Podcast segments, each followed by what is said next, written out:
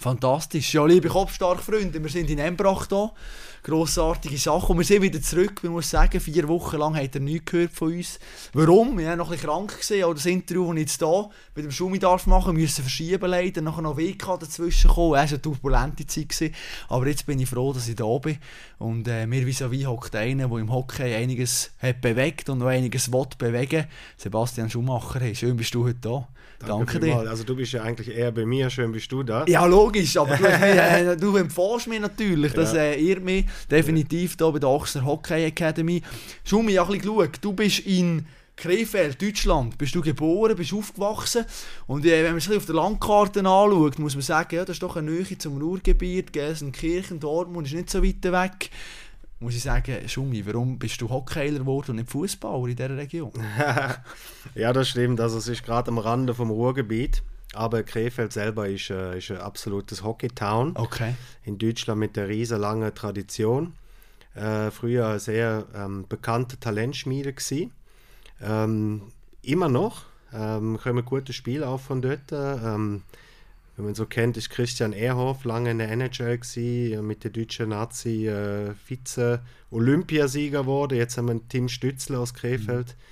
wo er für, für, für Furore sorgt bei Ottawa. Ähm, also es ist immer schon ein Hockeytown gewesen, wo viele Spiele auch rausgebracht hat. Und mein Papi hat früher selber Hockey gespielt. Und äh, wie es halt oft so ist, gell? der Apfel fällt nicht weit vom Stamm und dann bist du in irgendeiner Eishalle mit dem Vater und äh, und dann hat es dann hat's die, dann hat der Virus die, dann ist es so weit. Die kommst du nicht los. Ja, ja. Bis heute eigentlich, oder? Genau, genau. Total Hockey begeistert. Jetzt erzähl mal kurz, eben in den 80er Jahren gesehen, eigentlich, wo du so ein bisschen mit dem Hockey sozialisiert bist worden. Erzähl uns mal, ich war dann noch nicht auf der Welt gesehen. Wie war das Hockey denn zumal gesehen in Deutschland? Ja, es ist, ähm, ist eine coole Zeit gewesen. Ist, kann man glaube ich sagen, ein ganz anderes Spiel als mhm. das, was wir heute schauen. Äh, ist unglaublich, wie sich das Spiel entwickelt hat. Damals sicher noch ein bisschen, äh, weniger Speed, weniger Skills, dafür viel Härte, äh, viel mehr äh, mit dem Stock geschafft worden. Äh, hast den Gegner können heben mit dem Stock, hast können haken, äh, bis hin zu Stockschlägen und so ist normal gewesen. Und das hat sich enorm gewandelt. Gell? Ich beobachte vor allem seit der Einführung von der Null-Toleranz-Regel mhm. hat sich das Spiel extrem geöffnet und seitdem haben sich auch die Spielertypen geändert, wo in das Spiel reinkommen.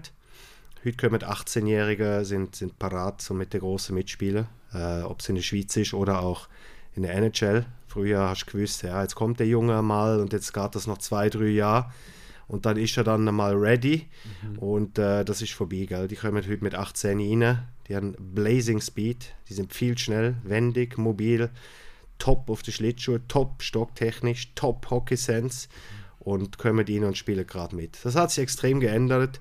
Früher ist, ähm, würde ich mal sagen, ist noch mehr gewesen, ein Spiel im Käfig mit Knüppel. ja. Kann man glaube ich so sagen. Ähm, die, die auch so meinen Jahrgang haben oder noch ein bisschen älter, wissen das. So vor dem Goal im Slot war Krieg. Mhm. Ähm, hast alles können machen, Schiri hat nichts abpfiffen. Tatsächlich? Ja, ja, sicher. und, und äh, ja, das ist, äh, da hast du noch Würst können tun und das ist natürlich alles vorbei. Mhm. Und ich finde es zum Guten. Ähm, aber was mir schon auch heutzutage ein bisschen fehlt, ist schon noch der physische Aspekt. Wenn ich kann schauen, bei uns in der Schweiz im Nachwuchshockey bis zu mit U20, aber auch mhm National League, Swiss League, in der Regular Season siehst du, wenn du einen Match gehst, schauen, kaum einmal einen Check. Mhm. Sie spielen 60 Minuten, aber es klopft eigentlich nicht mehr groß. Ähm, und dann auf einmal in den Playoffs können wir alle den Schalter legen und auf einmal spielen, glaube ich, alle das Hockey, was wir gern haben. Das ist auch ein bisschen körperbetont, das gehört ja schon noch dazu. Und dann, äh, und dann haben, wir, haben wir die geilste Match in den mhm. Playoffs, oder? Aber warum ist es eigentlich nur mit den Playoffs möglich? Was, wieso funktioniert es in der Regular Season? Ja, ich weiß nicht. Ich glaube, äh, was ich beobachte, du hast so Preseason und Schiedsrichter kommen auch aus dem Sommer. Es gibt neue Regeln, sie sind all, allen wird der Radar geschärft. Äh, in der, in der Preseason muss man schauen, wenn es Vorbereitungsspiel gibt, wird alles abpfiffen. Ja. Unglaublich. Äh, und dann umso länger die Saison geht, umso mehr wird durchgewunken lassen. Äh, und dann in den Playoffs, wenn es dann wirklich um viel geht, ich glaube auch die Schiedsrichter wollen nicht das Zünglein an der Waage sein. Lieber nicht entscheiden, genau, so, genau. Und, und, und lernt auch die Spieler dann mehr spielen, mhm. glaubst du, oder? Und dann mhm. kommt irgendwie das Spiel zustande, was wir gern haben, oder? Mhm. Ja, das ist cool. Ja, wenn es ein, bisschen, ein bisschen geht, oder wenn die eben mal check, mal irgendwie einer, der am Boden liegt, mal irgendwie einen Fußkampf oder so. Es gehört ja schon ein dazu, zum Hockey irgendwo durch. Was bist denn du früher für einen Spieler gesehen, Schumi? Bist du auch einer gesehen, der ein bisschen dumm da hat vor dem Goal, oder eher der, der Künstler? Nein, ich bin ein dummer Flügel gewesen. Stu stupid Winger. nein, nein, Quatsch. Ähm, ja, nein, was bin ich gesehen? Ein, ein Flügel sicher mal, oder? Eigentlich eher ein, ein Passeur als, als der Goalgetter. Mhm mal tendenziell. Und äh, wo ich dann auf Amerika gegangen bin, habe ich auch so richtig das Körperspiel gelernt. Also ich glaube, in Deutschland geht schon noch ein bisschen rustikaler zu und her als in der Schweiz, mal tendenziell. Mhm. Ähm, und, äh, aber wo ich dann auf Amerika gekommen bin, habe ich gedacht, ich spiele ein anderes Spiel. Gell? Da geht dann, da dann so Post ab. Aber mir hat das irgendwie noch gut behagt. Und äh, ja, das ist, ähm, das habe ich gern gehabt. Schon also so eine gute Mischung aus, aus Hockey spielen so, ähm, weißt du, äh, Walzer tanzen, aber ja. auch Rock'n'Roll. Das darf man mal klopfen. ja, sehr schön. Gute Balance. Ja, grandios. äh, warum bist du eigentlich auf Amerika gegangen? Einfach hockeytechnisch oder du gesagt, Ausbildung wäre noch interessant? Oder warum, warum hast du den Entscheid getroffen? Ja, ja, ich bin vor allem gegangen aus akademischen Gründen. Ich habe angefangen zu studieren in Köln an der Deutschen Sporthochschule. Habe eigentlich Sportjournalismus ah, schau, jetzt äh, studieren, also habe auch angefangen. Und dann habe ich aber irgendwie gemerkt, das ist nicht so mein System. Ähm, weißt so, was weiß ich, hunderte von Studenten im Hörsaal und es hat niemand interessiert, ist der, mhm. ist der Schuhmacher jetzt überhaupt da oder nicht und dann ist einfach so eine Vorlesung für jedermann gewesen und äh, du hättest auch können fehlen und du musst einfach am Schluss deine Prüfung ablegen. Schon wie heute beim Studium, ähnlich. Genau, und mir, mir hat das nicht so gut gefallen und ich habe gewusst, so in Amerika ist das System eher verschulter, äh, klein, viel kleinere Klassen, äh, wo du auch persönliche Kontakte hast zu deinen Professoren. Mhm ähm, es gibt so einen Roll Call am Anfang von der Stunde. Äh, das heißt, äh, Schumacher bist anwesend. Mhm. Und dann musst du sagen, ja, und musst auch da sein. Und wenn du nicht da bist, dann gibt es irgendwie ein, ein rotes Kreuzchen. Und wenn du zwei hast oder drei, dann ist das nicht mehr gut. Ja. Und äh, dann, dann kann es so sein, dass du aus dem Kurs ausgeschlossen wirst. Also es ist eigentlich Anwesenheitspflicht und ständige Lernkontrolle, oder? Also du hast äh, eigentlich alle vier Wochen eine Prüfung über das bereits Erlernte.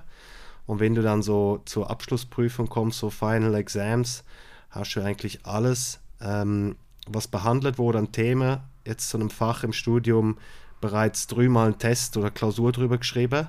Das heißt, du musst immer wieder über die Bücher mhm. und es blieb einfach hängen und haften, oder? Das mhm. Lernmaterial.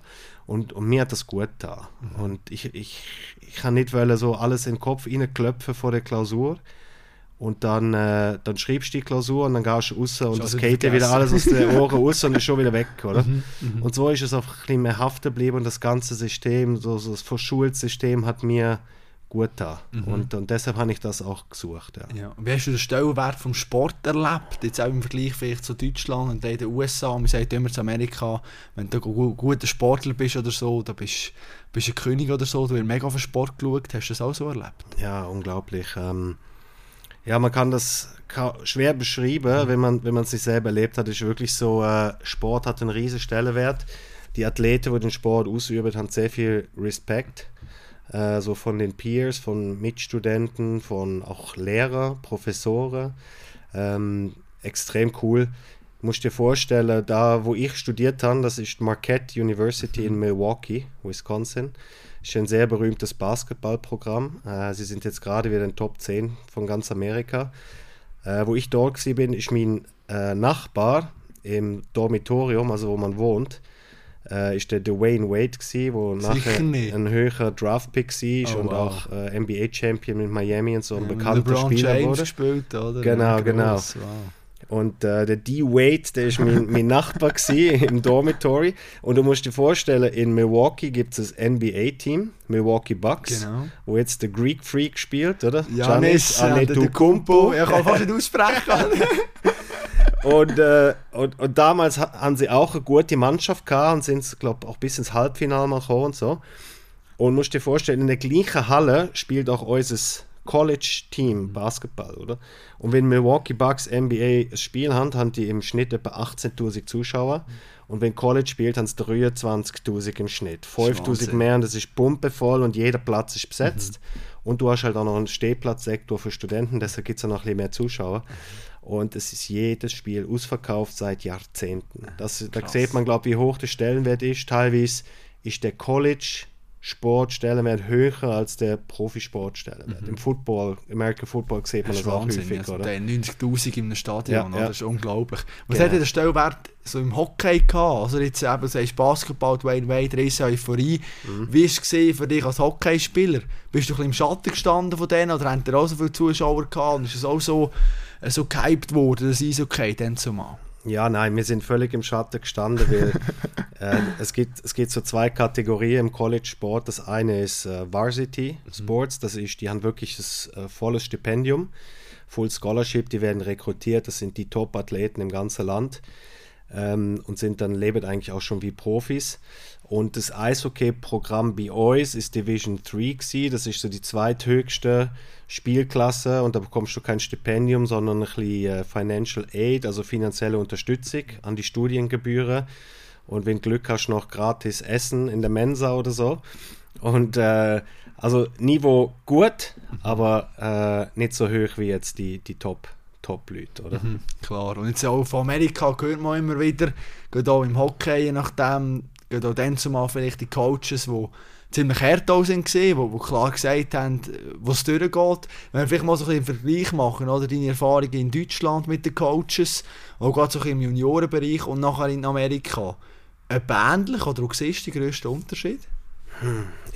Also ich habe mich das auch schon gefragt. Ich bin selber dankbar, konnte ich so eine breite Perspektive erleben, äh, den Sport gespielt in drei verschiedene Länder. Ich glaube, man kann auch fast sagen, drei verschiedene Kulturen.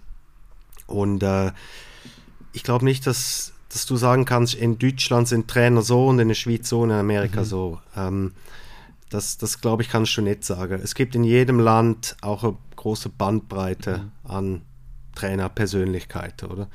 Und ich habe in Deutschland zum Beispiel habe ich alles gehabt vom, vom, vom Härte General, äh, wo ich schon in der U9, U11 hatte. Äh, Was macht der da? Was, weißt du so, was macht der ja, so also, hart? es ist natürlich äh, für, für einen kleinen Bub, 6, 7, 8, 9 Jahre alt, eine sehr harte Ansprache. Äh, keine Liebe, keine Zuneigung, sondern jetzt wird trainiert, jetzt wird etwas geleistet. Äh, auch mal mit dem Stock ein aufs Viertel und so im Training. Äh, weil ich nicht mit dem Stock verprügeln, aber ey, let's go und so. Ja. Und, und Antriebe ist, ist sicher allgegenwärtig gewesen. Auch Sch- Anschreien, Kinder, ist all, also jetzt bei dem Coach, Ja. oder? nicht überall im ganzen Land, Ja, sondern bei, bei ihm jetzt. seine Ist halt Art. ist eine, ein bisschen osteuropäische Schule gewesen. Und ähm, ja, ist, ist hart gewesen, aber rückblickend bin ich mega dankbar, weil es hat mir im frühen Stadion gelehrt äh, Kritikfähigkeit, Widerstandsfähigkeit und ein bisschen eine Teflonschicht, oder? Hat es aufgetragen, wo ich später braucht habe im Leben, wie wir alle. Von dem her ist es ist nicht einfach in dieser Zeit, aber wir, sind, wir, wir haben uns gut entwickelt, wir haben etwas gelernt, wir haben gute Spieler gehabt und eine gute Mannschaft und wir haben etwas gelernt fürs Leben. Ich hatte nachher Trainer gehabt, wo eher so, weißt, so Player-Coach gewesen sind, sehr einfühlsam, individuell mit jedem Spieler. Ist auch schön gewesen. Für mich hat beides gestummen. Es gibt sicher andere Spieler, die, die brauchen vielleicht eher das eine oder das andere. Für mich hat beides gestummen und so. Für mich ist eigentlich ist das, ist das Rad rund. Äh, was in Amerika sicher das Thema ist, ist definitiv mehr Eigenverantwortung vom Spieler wird erwartet. Schon. Also bei uns äh, wird alles vorgehen. Jedes Training ist äh, akribisch geplant. Ähm, es werden Subgrüppli gemacht und farblich eingeteilt und das und dieses und jenes. Und Spieler konsumieren eigentlich das Training und sind selber überhaupt, sind eigentlich ein Passagier, ein Beifahrer im ganzen Prozess. Und das ist in Nordamerika definitiv nicht der Fall, sondern Ansprache vom Coach ist sehr knapp und kurz. Es wird kommuniziert, was erwartet wird und dann musst du selber schauen. Du musst selber schauen, dass du fit bist.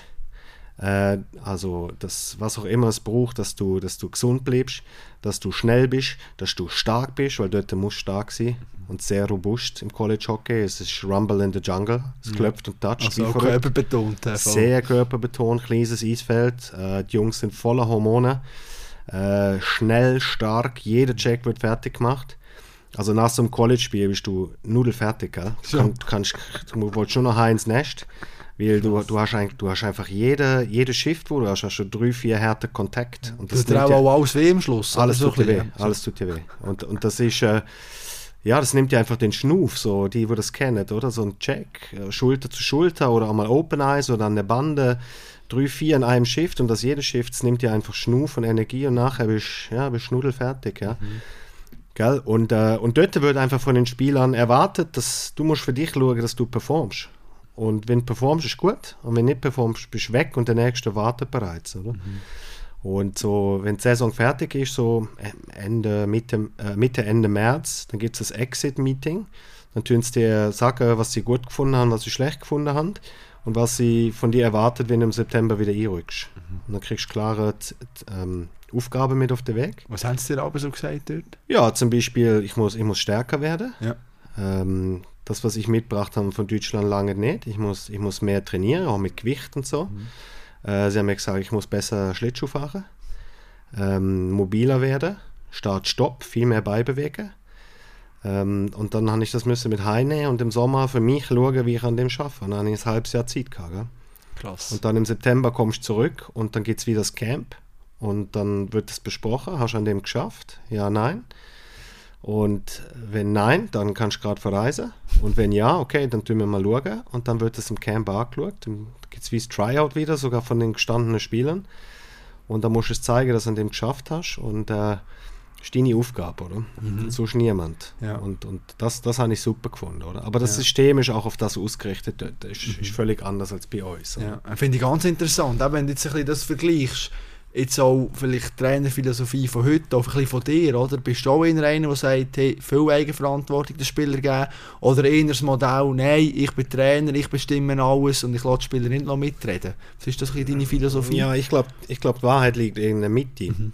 Oder? Äh, ich fördere unbedingt die Eigenständigkeit und Selbstständigkeit von den Spielern. Äh, aber äh, junge Spieler äh, brauchen auch Führung. Sie brauchen einen Coach, für das bist du ein Coach, mhm. oder? Ähm, weil ansonsten müsste mir gar nicht da sein. Dann können sie alles allein machen. Also es ist, ich glaube, wie oft im Leben so die goldene Mitte, mhm. die Balance macht es aus. Äh, dass du den Spielern Ruhm gibst, aber auch nicht nur Ruhm zum Umpläuscheln, sondern auch etwas erwartest, dass sie die, den Ruhm und die Zeit füllen mit, mit äh, etwas Sinnvollem, was sie weiterbringt. Ähm, aber gleichzeitig, sie brauchen auch Leitplanken, sie brauchen Prinzipien, an die sie sich können heben damit alles funktioniert, oder? Mhm. Bevor wir noch tiefer in das Coach eintauchen, ja. ist ja interessant, oder? Wir haben jetzt von dir als Spieler gehabt, du bist in Amerika gesehen, aber irgendwie gefühlt hast du nie ganz geschafft, wirklich richtig weit rauf. Ja. Jetzt im Nachhinein, was hat es vielleicht gefällt bei dir? Ja, bei mir war es ja so, gewesen, dass ich im, im Nachwuchs habe ich fünf Jahre gar kein Hockey gespielt. Ah, was? Weil äh, ich bin ohne Mutter aufgewachsen. Mhm. Und äh, mein Vater hat mich dann ins Internat gesteckt, weil er es nicht mehr anders unter einen Hut bekommen hat mit dem Beruf und zwei Kinder und äh, ich keine Mutter rum war. Und er hat mich ins Internat gesteckt vor fünf Jahren und bewusst ins Internat gesteckt, wo wie, weit und breit, äh, breit kein Hockey ist, weil in seiner Auffassung bin ich äh, zu sehr im Hockey und zu wenig in der Schule. Mhm. Und er hat mich eigentlich bestrafen und mir sagen, Junge, du musst in der Schule besser mitmachen, das ist deine Zukunft und nicht das Hockey. Mhm. Und äh, ich habe fünf Jahre verpasst im Nachwuchs und die habe ich, äh, die kann ich nie mehr aufholen. Mhm. Fünf Jahre ist einfach zu viel, oder?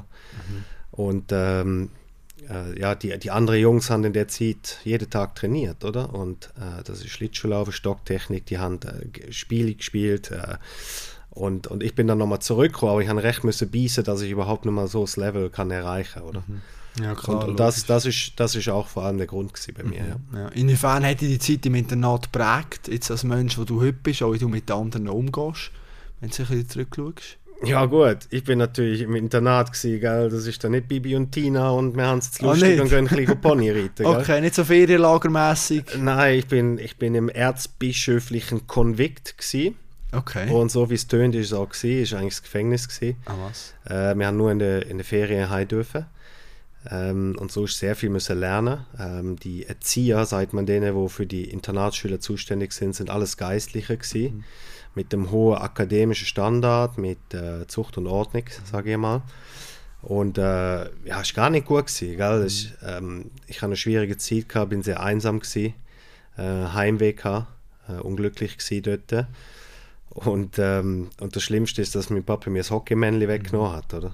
Ähm, ja, es war keine gute Zeit, gewesen, aber sicherlich hat es auch viel Positives bewirkt für mich, weißt dass ich nachher können, zum Beispiel ohne groß darüber nachzudenken, dass ich den Mut hatte, auf Amerika zu gehen, allein. Ich habe niemanden kennt und mich dort äh, vier Jahre durchgesetzt habe, dass ich nachher äh, des Berufs wegen in die Schweiz gekommen bin, auch ohne jemanden da zu kennen äh, und auch dort meinen Weg gemacht habe. Das, wie so oft im Leben, gell? Es, jede Situation hat etwas Gutes und etwas Schlechtes. Mhm. Und äh, ich probiere einfach Danke zu sagen für das, was mir am Positiven mitgegeben hat und dass ich kann können ja, den Weg machen in Amerika und jetzt den Weg in der Schweiz, wo ich mittlerweile seit 20 Jahren bin. Ja, für die grossartige Einstellung. Vielleicht noch kurz eine Anschlussfrage, was mich wundernimmt das Leben im Internat, ich habe nicht mit jemandem geredet, der im Internat war, ist das so durchgetaktet, also wie im Militär blöd gesagt, ich komme jetzt aus dem WK, morgen um 6 Uhr jetzt morgen, dann ist das, oder haben eine gewisse Freiheit, oder wie ist das gesehen? Hast du so einen richtigen Stundenplan? Ja, jeder, jeder Tag ist voll durchgetaktet, 6.00 Uhr wecken, ja.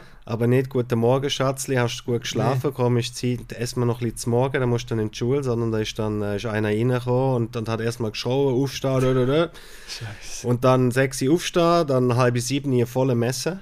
Mhm. Halb sieben bis viertel ab sieben. Eine volle Messe, stell dir mal vor, jeden Morgen, sieben Tage die Woche. Ja.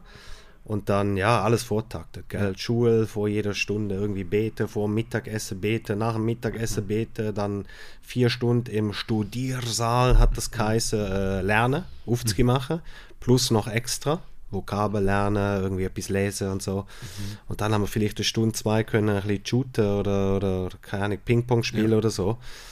Und äh, dann ist schon wieder irgendwie Abend und früh ins Nest und früh wieder aufstehen. Also es ist, ist sehr durchgetaktet gewesen, keine Freizeit groß. Gell? Und, äh, und auch kein Fernsehen, keine Games, nichts, ja, Gell? Nein, nein, einfach Hat's nicht. nicht ja, Games hat sowieso noch nicht gegeben. Ja, klar, fair. Weil wir reden jetzt über, äh, was reden wir, etwa 19... 86 bis 1991. Ja. So Games hat es nicht gegeben, Computer ja. hat es nicht gegeben, Smartphones hat es nicht gegeben. Mhm.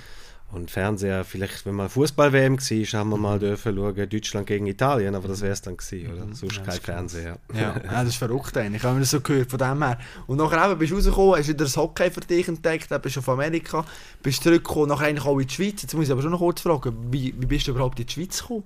Also eben, du bist eigentlich Deutscher, Deutschland gesehen, ja. nachher Amerika und ja. plötzlich landet der Schum in der Schweiz.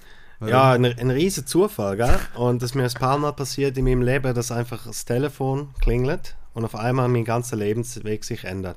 Also ich mache jetzt eine long story, ja. very, very short. Also. Und das ist, ähm, ich habe, nachdem ich das Studium abgeschlossen habe in Amerika, ist für mich klar gewesen, ich bleibe in Amerika. Dort verbringe ich den Rest meines Lebens. Krass. Und äh, das ist glasklar gewesen. Und ich habe eine Anschlusslösung gehabt, noch fürs Masterstudium und so. Und dann bin ich im Sommer heim auf Deutschland, so um Familie und Freunde besuchen. Und auf einmal habe ich einen getroffen und ich mache es jetzt wirklich kurz. Der hat einen kennt in Japan, mit dem hat er Geschäfte gemacht. Der macht eine neue Sportmarketingagentur auf in der Schweiz. Mhm. Und was machst du jetzt? Und bewirb, schick mir mal die CV, ich schicke das mal auf Tokio. Und dann habe ich das gemacht und dann habe ich drei Monate nichts gehört. Und auf einmal äh, läutet mein Telefon und ja, da ist äh, George Taylor, CEO, bla bla bla.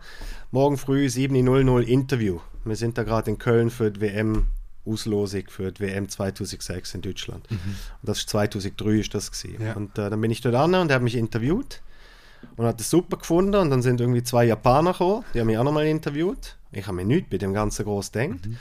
Und dann sind nochmal zwei Japaner gekommen, die haben mich nochmal interviewt. Krass. Und dann haben sie gesagt, ja und jetzt kommt noch der Herr Takahashi.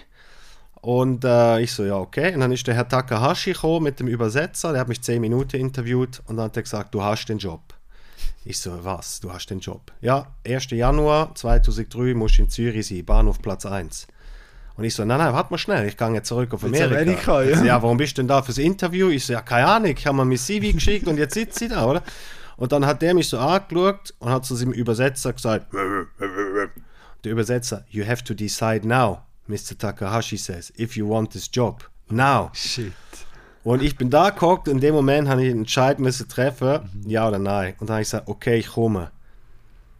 Und dann ist das klar gewesen. Und dann habe ich zugesagt und dann bin ich am 1.1.03 in Zürich gewesen, Bahnhof Platz 1 und wir haben eine Sportmarketingagentur eröffnet. ah, verrückt. Was war dort deine Aufgabe gewesen, genau?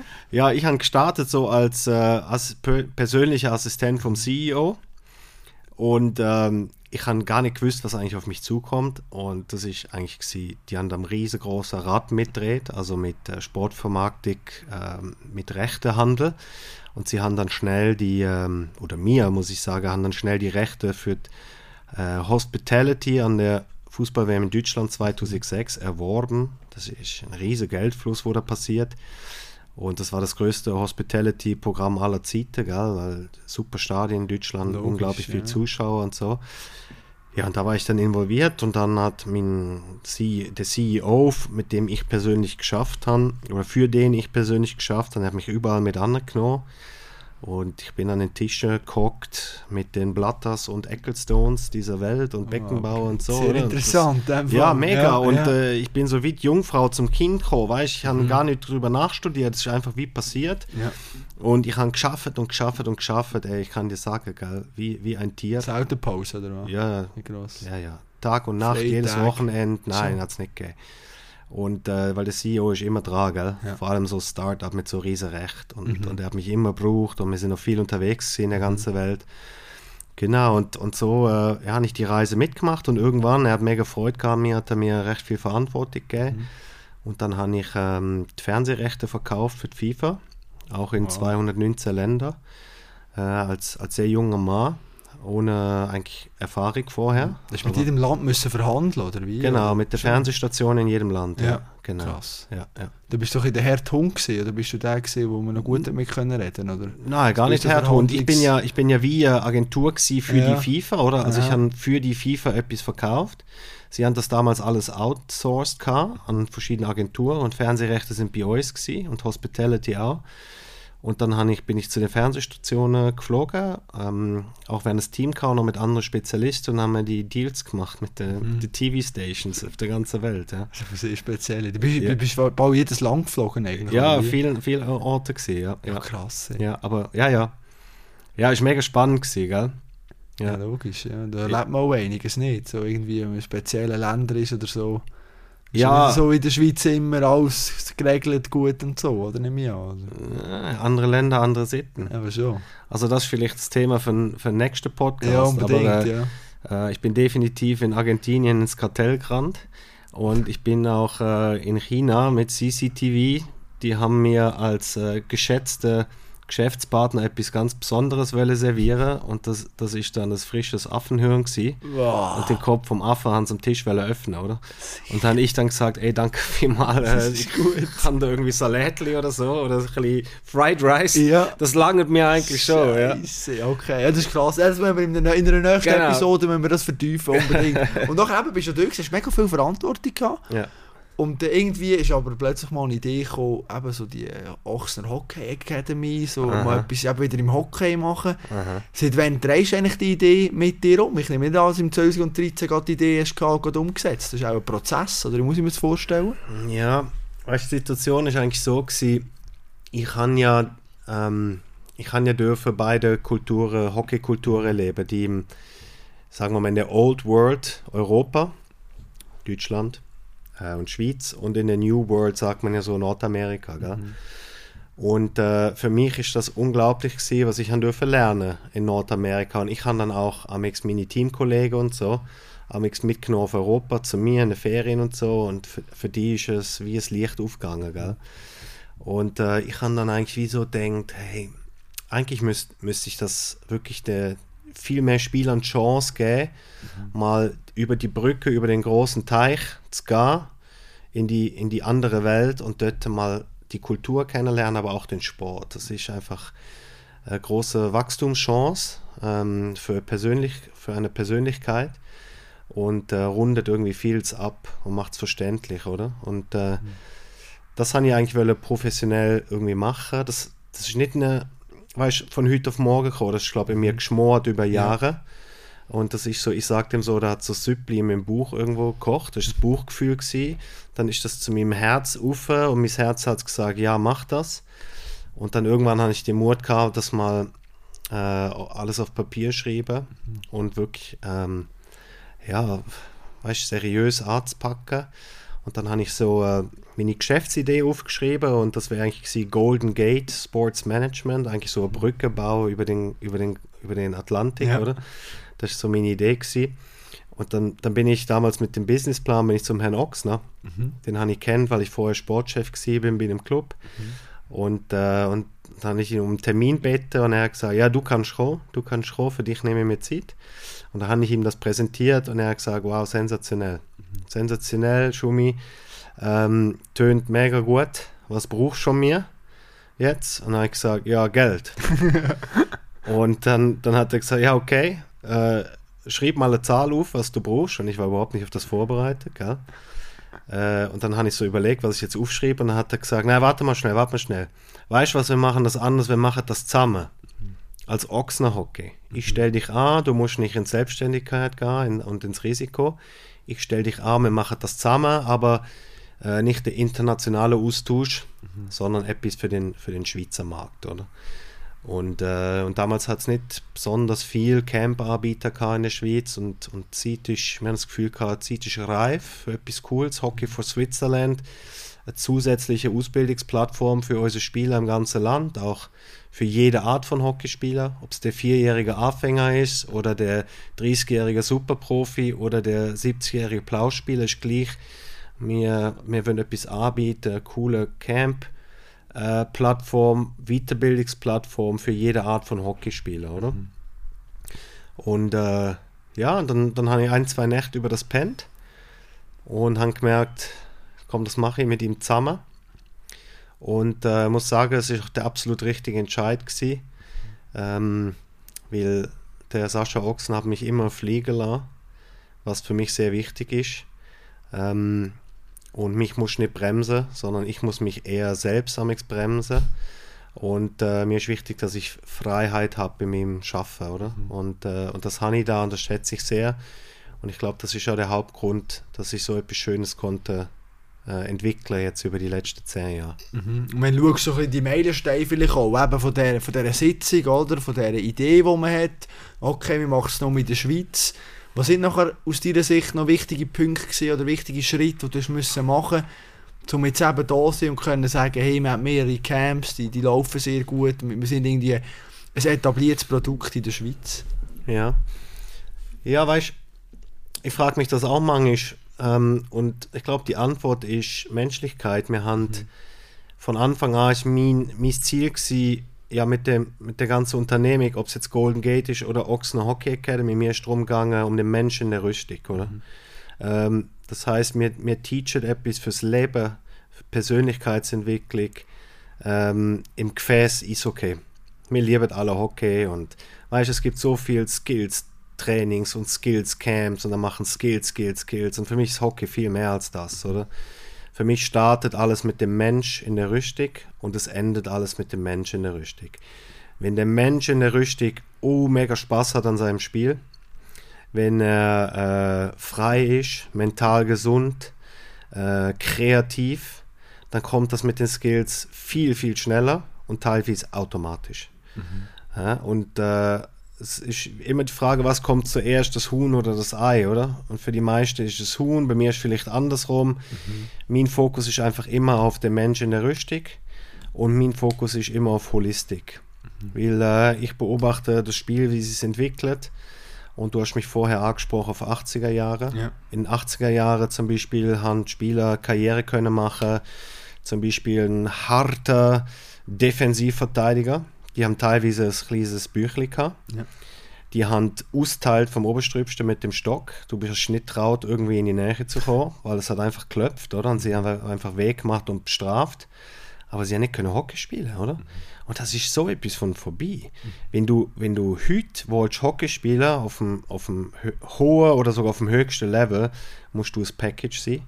Du musst eine Vielzahl an Fertigkeiten mitbringen und der, wo sie am ausbalanciertesten mitbringt und alles im richtigen Moment aufs Parkett kann bringen, das ist der, wo sich durchsetzt, oder? Das ist, äh, und deshalb haben wir auch unser Academy-Prinzip entwickelt. Äh, wir sagen dem unser Academy Wheel, mhm. wo alles im, im Fluss ist, wo alles im Einklang ist, wo alles fließt.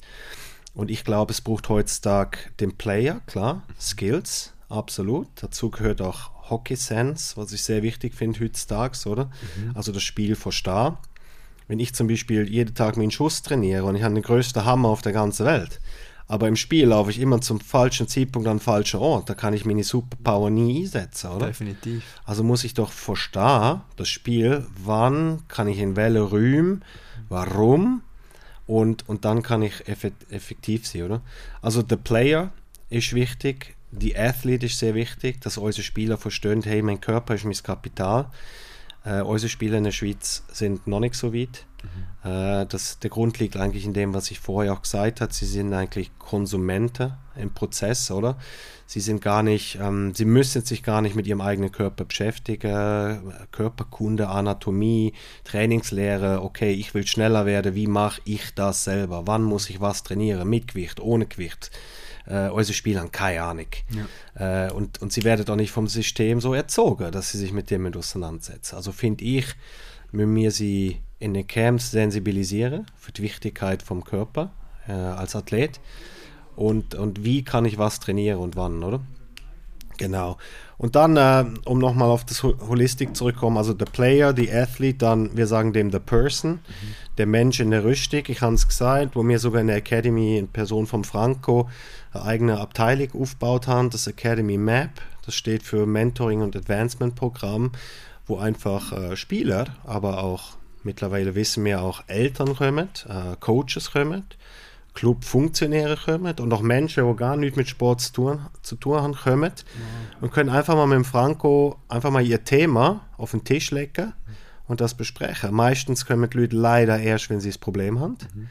Äh, das ist immer noch so in unserer Kultur, obwohl es sich be bessert hat. So das Thema Mentaltraining heißt heute nicht mehr per se, der, der hat einen an der Waffe, mhm. sondern mittlerweile weiß man, ah, okay, man kann da oben, hat es auch noch einen Muskel zwischen den Ohren, den kann man trainieren und langsam merken die Leute auch, das wäre noch recht clever, wenn du das machst. Ja. Äh, weil der ist am Schluss eigentlich der, wo, wo die Motor ist, oder? Mhm. Und äh, genau. Ähm, ja, und, und das ist euch sehr wichtig von Anfang an gewesen, gell? Der, der, der Mensch in der Rüstung, uh, the person. Und dann so das letzte Puzzleteil bei uns ist Family, oder? Da geht es mir eigentlich darum, positives Lernklima, ähm, inspirierendes Umfeld, druckloses Lernen, äh, gesunde Fehlerkultur, weil wir wissen, wenn du etwas, wenn du dich willst weiterentwickeln, dann musst du aus der Komfortzone raus. Und, und das ist schwer, oder? Es braucht Mut, also machst du das eher, wenn Leute um dich herum sind, wo das unterstützen, wo sagen, komm, wir machen das zusammen. Ähm, und dann musst du halt ein paar Mal umkehren. Und da musst du jemanden an deiner Seite haben, der dich nicht auslacht oder dir sagt, okay, jetzt spielst du kein Powerplay mehr oder jetzt spielst du nicht mehr Elite, jetzt gehst du ins Top, sondern mir äh, motiviert sie sogar Fehler zu machen. Weil sie müssen über die Grenze gehen, um etwas Neues lernen und dann gehst du halt mal um, oder?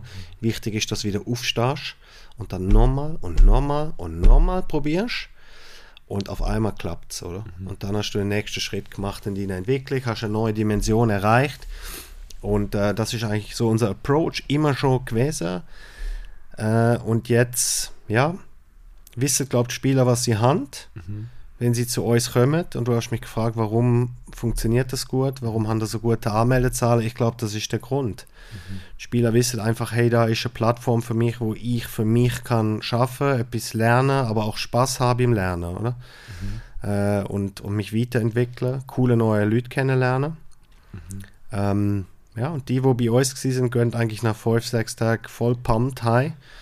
Und äh, ich liebe Hockey und wo ist der nächste Challenge? Let's go, oder? Mhm. Es ist ganz interessant, dass ja euch ein Projekt irgendwie funktioniert. Das heisst ja aber auch, dass vielleicht irgendwie aber das Angebot ist gesucht worden von vielen jungen Hockeyspielern, aber dass sie es irgendwie nicht gefunden haben. Jetzt hast du einfach in das Rad äh, aufgezählt, ein bisschen erzählt von dem. Was hast du das Gefühl, was fehlt denn vielleicht gerade im Schweizer Hockey am meisten, wo eben dir vielleicht könnt abholen könnt? Ja, ich glaube, für uns ist es natürlich viel einfacher als für einen Club. Mhm weißt, so zu schaffen, das ist privater Sektor, wir haben, mhm. äh, wir haben kein Meisterschaftsspiel, wir mhm. haben keinen Resultatdruck. Äh, deshalb kann ich da entspannt sitzen und easy über das plaudern. Mhm. Gell? Äh, ich kenne natürlich auch die andere Seite, das Clubleben, ähm, als, als Funktionär, als Sportchef, als Trainer über viele Jahre. Mhm. Es, es ist eine andere Baustelle, aber ich glaube schon, dass sich Clubs von dem definitiv dürften inspirieren lassen, dass sie ihre Spieler holistischer anschauen. Mhm. Ähm, dass das nicht nur um den Spieler geht und er muss jetzt performen, sondern dass sie ihn persönlich kennenlernen, dass sie sich mit seiner Persönlichkeit und seinem Charakter befassen, dass sie individualisieren, äh, dass sie wissen, was braucht mein Spieler, wie tickt der, oder? Mit wem kann ich wie umgehen. Das ist, glaube ich, sehr wichtig. Ich, ich glaube, das kommt ein bisschen zu kurz. Äh, ist nicht einmal böse gemeint, weil das braucht einfach mega viel Zeit, mhm. wenn du dich individuell mit jedem beschäftigst. Aber ich finde als Coach, das muss springen. Das mhm. braucht's. Und das haben auch die Spieler verdient. Und auch ihre Eltern übrigens, gell, wo, wo, wo die Kinder in die Obhut geschickt von Coaches und Clubs. Äh, die haben das auch verdient. Aber ich weiß, der Tag hat nur 24 Stunden. Aber ich glaube, hier und da könnte man ein bisschen wirklich anfangen, in die Richtung zu arbeiten. Ja. Mhm. Du bist ja bekannt für deine kreative Ideen, die du auch hast. Also ich bin auch letztens an einem Vortrag von dir und total fasziniert gewesen. Mhm. Zum Beispiel von einer Idee, die du gehabt hast, mit der Trikotnummer und dem biologischen Alter eigentlich. Ja. Oder ein bisschen, vielleicht kannst du mal von dieser Idee erzählen, wie bist du auf die gekommen und was ist so ein der Sinn dahinter? Ja, ja ich denke mir, ähm, wir schaffen gut im Schweizer Hockey. Wir sind ein kleines Land mit wenig Spielern äh, im Vergleich zu vielen anderen, mit denen wir wollen konkurrenzieren. Ähm, das heißt, mit denen wenige Spieler, wo wir haben, müssen wir besonders gut schaffen, oder? Mhm. Ähm, und ich finde, das machen wir schon sehr gut. Wir sind vor allem auf Stufe A-Nationalmannschaft sehr kompetitiv. Auf der Stufe können wir aber auch aus 12 bis 15 Jahrgängen auswählen. Ähm, und, und deshalb sind wir kompetitiv. Ich glaube, das, das wahre Leistungsbild der Nation sieht man in der Junioren-Nationalmannschaft, wenn du wirklich nur aus einem Jahrgang kannst auswählen und da wissen wir, glaube ich, alle haben wir mega Mühe, oder? Mhm. Und ähm, wir haben, glaube ich, einfach, ähm, es wird sehr gut geschafft. Ich kenne so viele Trainer, wo ehrenamtlich wirklich Schweiß vergießt für mhm. die Burbe und Herzblut investiert. Ähm, und wir sind, ich finde, wir sind gut unterwegs. Aber das Rad äh, dreht sich ja weiter und wir müssen, wir müssen das wirklich überlegen, wo können wir wirklich noch etwas optimieren. Und, und ich habe einfach mich ähm, sehr geärgert, dass ja bei der WM, wo wir unglaubliche Vorrunde gespielt haben, mhm. und im Viertelfinale ist einmal mehr Schluss gewesen. Ich kann es nicht können glauben, mhm. wie eine Mannschaft so zwei verschiedene Gesichter kann zeigen. Und wenn wir mal ehrlich sind, das, das kann ja nur mentale Gründe haben. Ja, ja Spieler, Hockeyspieler können die alle. Die haben ja gespielt wie die Götter, also, ja, oder? In ja. der Vorrunde und und auf einmal geht es nicht mehr. Also es kann nur mentale Gründe haben. Es hat keine technische Gründe, es hat keine athletische Gründe und dann blieb nur noch das Mentale übrig, oder? Und ich, was ich einfach sehe, ist, ähm, unsere Kinder wohnen in einem wunderschönen Land, was ich unglaublich toll finde. Deshalb bin ich auch so gern da und mega dankbar. Mhm. Kann ich in der Schweiz wohnen und mein Leben verbringen. Auf der anderen Seite ist das für den Sport kontraproduktiv, vor allem für den Teamsport. Wir sehen immer mal wieder Einzelsportler, wo einfach die hochgradige intrinsische Motivation haben mhm. zum Gutwerden. Ähm, Roger Federer zum Beispiel, oder? Und, äh, aber in Teamsportart haben wir immer wieder ein bisschen das gleiche Problem, oder? Und das ist genau das, unsere Spieler wissen, okay, wenn das mit dem Sport nicht wird, dann wartet trotzdem ein wunderschönes Leben auf mich. Mhm. Was ja eigentlich schön ist, aber es nimmt ihnen einfach PS weg. Und, und sie gehen viel zu wenig äh, in den roten Bereich, da wo es wirklich passiert, oder? Wo, wo Blut fließt, wo Schweiß spritzt, wo es weh macht, mhm. da sie scheut vor dem zurück. Ähm, weil sie mühen doch gar nicht dort angehen, unsere Top, sag mal, Spieler oder Talente im Nachwuchs sind eh die Besten. Und, mhm. und was mir halt dann nicht hand, ist eine gewisse Breite in der Spitze. Und das fehlt, oder? Und äh, wenn ich zum Beispiel schaue in Osteuropa, ist, ist der Sport deine einzige Chance, aus dem Block rauszukommen, ja. äh, aus dem Leben am Fließband, ich sage es einfach mal ein bisschen polemisch, mhm. oder? Wegzukommen. Ähm, und deshalb investieren die Spieler dort viel mehr in den Sport. In jedem Training, in jeder Minute suchen sie nochmal Zentimeter, was kann ich noch machen, um nochmal weiterzukommen. Dann hast du in Nordamerika zum Beispiel hast dieses Hero-Tum, oder? Äh, du hast halt die Corner McDavids und äh, jeder will Corner McDavid sein, weil dann hast du den Gatorade-Deal und den Burger King-Deal. Ja, genau. Bist der Star. Die ganze, alle wissen auch, wie viel du verdienst. Ja. Löhne sind aufdeckt mhm. und und die klopfen dir auf die Schulter für das, oder? Und bei uns, wenn, äh, wenn mal ein Spieler 600.000 Schweizer Franken verdient, ein Profi, muss er sich fast entschuldigen, oder? Ja. Sagen die anderen, ja, das gibt's doch nicht, Für so viel Geld für Ja, ein bisschen Sport, oder? genau.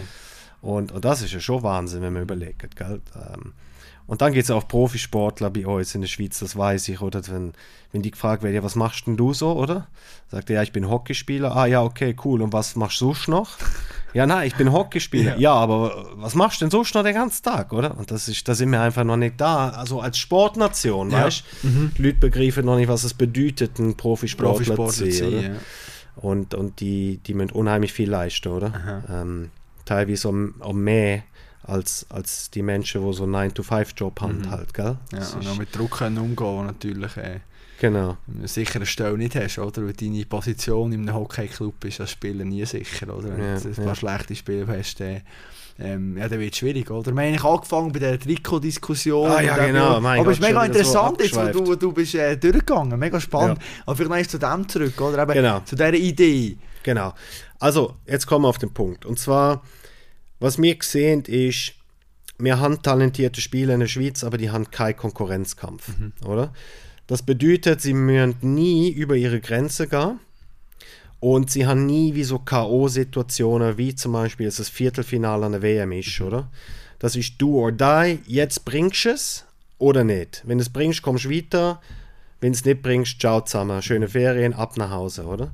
Und wir müssen viel mehr K.O.-Situationen schaffen, dass die Spieler sich ähm, ja, das lernen, damit umzugehen, oder?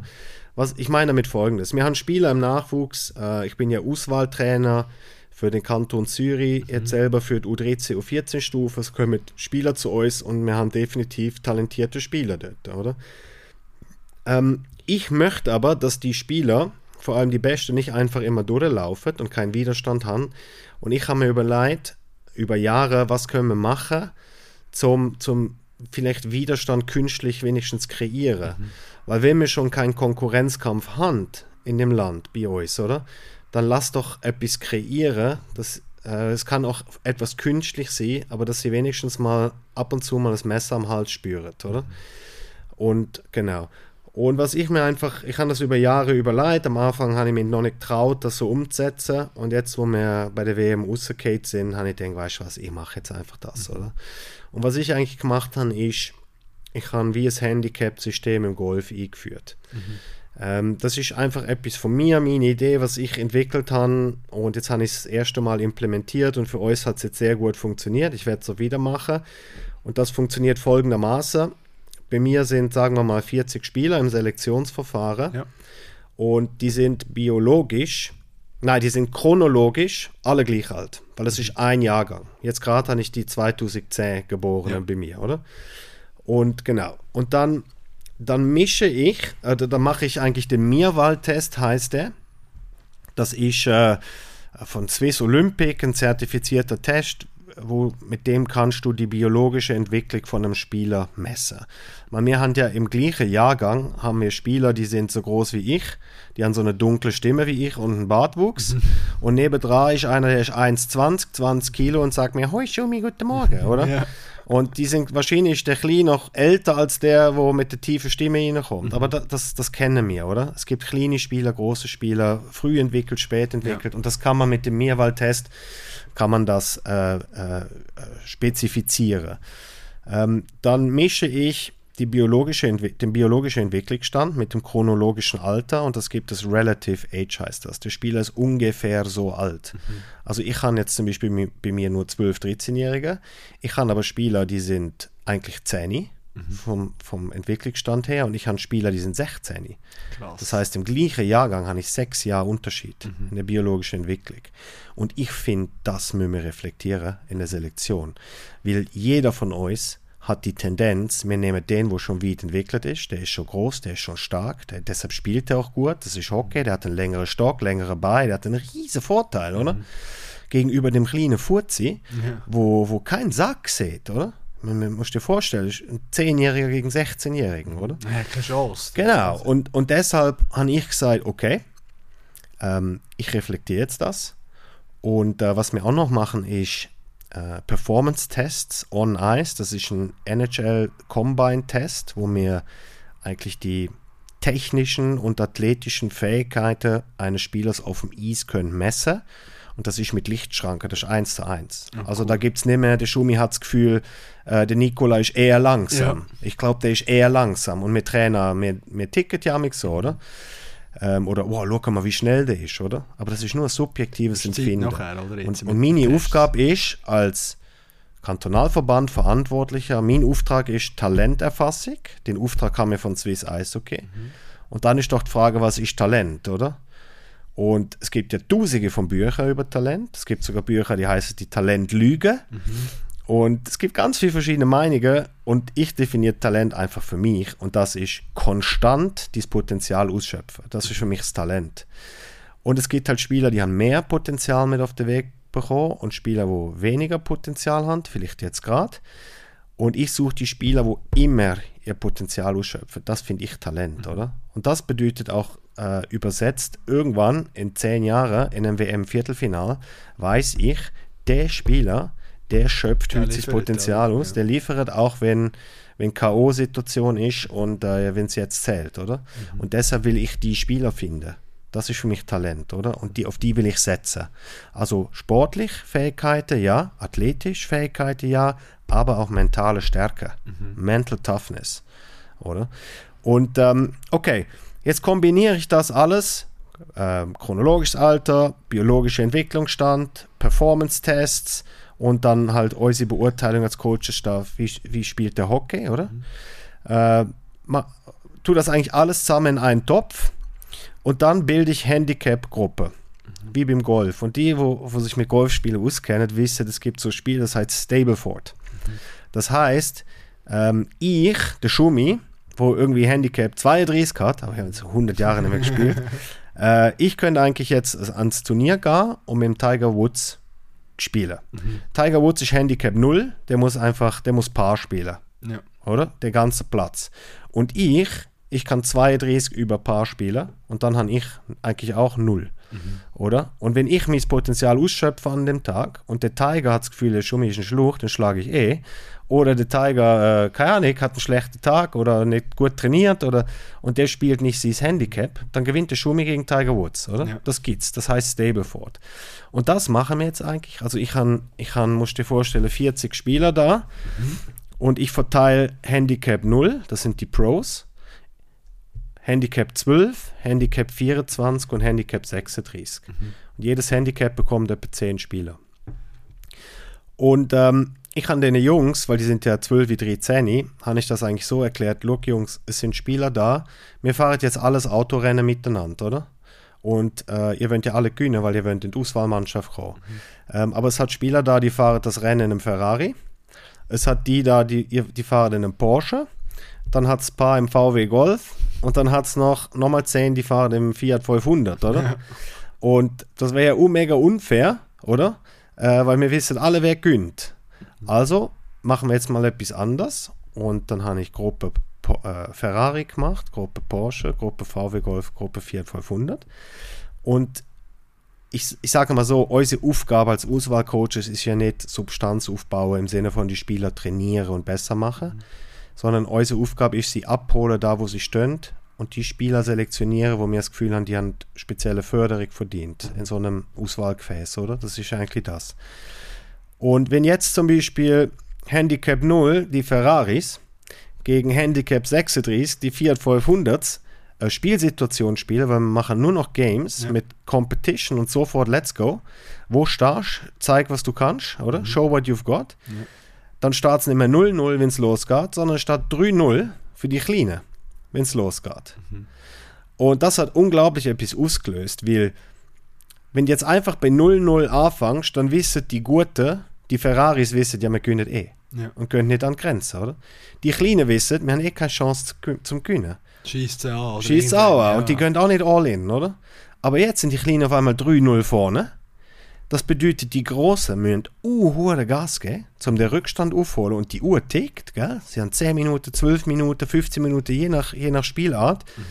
Und äh, sie, sie müssen Gäse geben, richtig Gäse geben. Und dann sehe ich auch, wer wer von den Ferraris hat auch den Charakter, Performt, ja. zum, zum jetzt performen und wirklich essen gehen, wollen, wollen, wollen, wollen gewinnen, oder? Ja.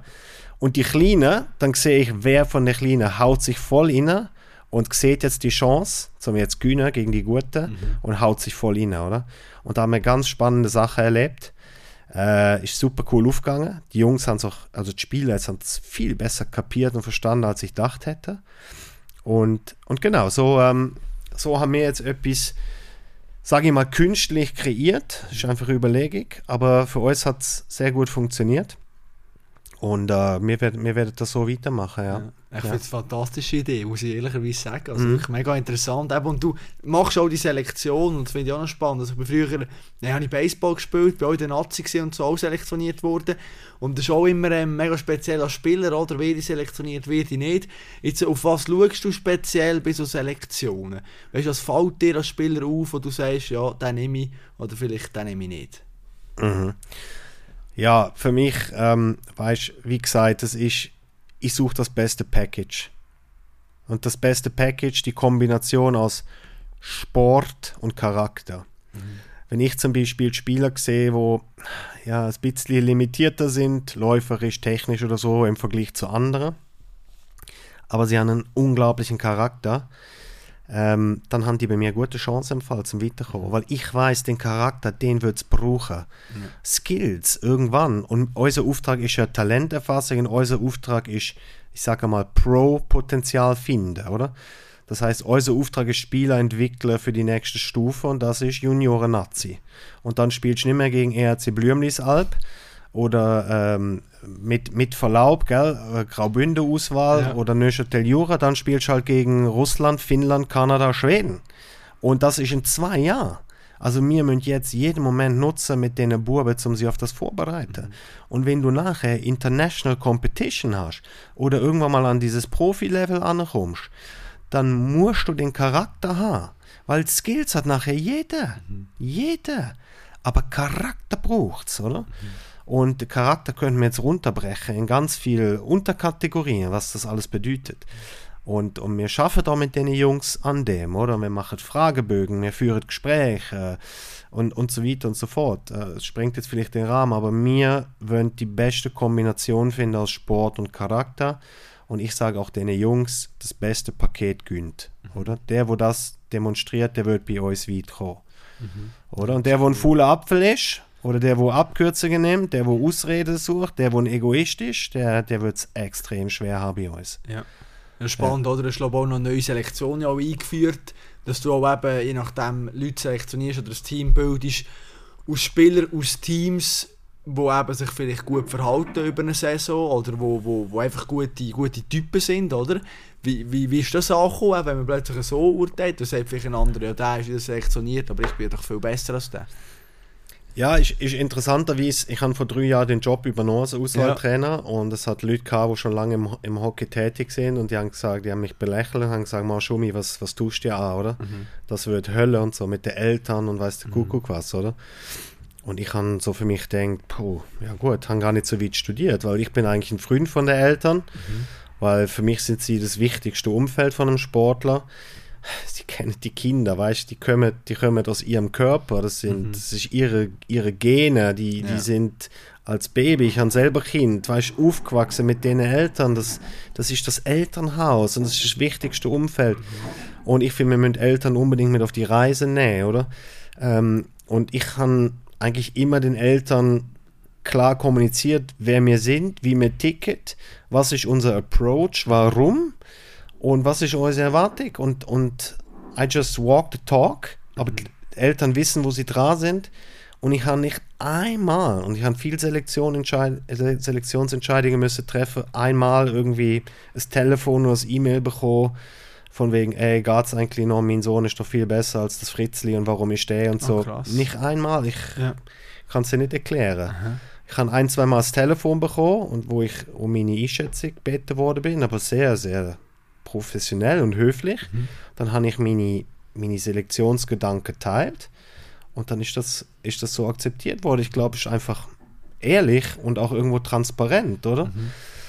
Genau, und, und, äh, und was mir halt auch sagt, ist, hey, eine Se Selektion ist eine Momentaufnahme. Mhm. Das ist einfach heute, muss ich mich für jemanden entscheiden. Ähm, das heißt nicht, dass ich mich gegen jemand anders, gegen jemand entscheide, sondern ich entscheide mich für jemand anders. Mhm.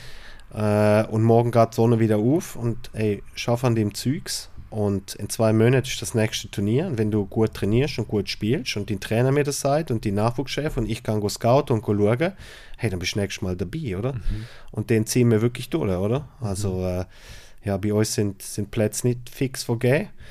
Und am Anfang hat das äh, auch ein bisschen, äh, wie soll ich denn sagen, Anpassungszeit gebraucht, auch von Seiten Club. Weil es hat auch mal Situationen gegeben, wo ich mal einen Spieler nicht mitgenommen habe, wo vielleicht im Club der beste Spieler ist und jedes, mhm. Spiel, jedes Wochenende irgendwie sieben Goal schießt. Warum? Ähm, ja, weil einfach der Charakter mir nicht passt hat, oder? Weil es ein Egoist war, mhm. nicht teamfähig, nicht kritikfähig, ähm, einfach seinen eigenen Weg geht, nicht ans Team denkt. Und so Sportler werden niemals im Mannschaftssport Erfolg haben. Das ist unmöglich. Vor allem auf einem höheren Level. Gell? Und ähm, ja, es, es, hat aber gefruchtet, oder? Mhm. Sie haben das erste Mal Zurückweisung erfahren. Ähm, und das hat sich ein bisschen aufgerüttelt. Mhm. Die meisten haben dann zum Glück den Weg zurückgefunden in die Gruppe und ja, und es hat etwas bewirkt. Gell? Und eigentlich ja. Clubtrainer ist noch interessant, sind eigentlich froh gewesen, habe ich die Spieler mal in den Schrank gewiesen.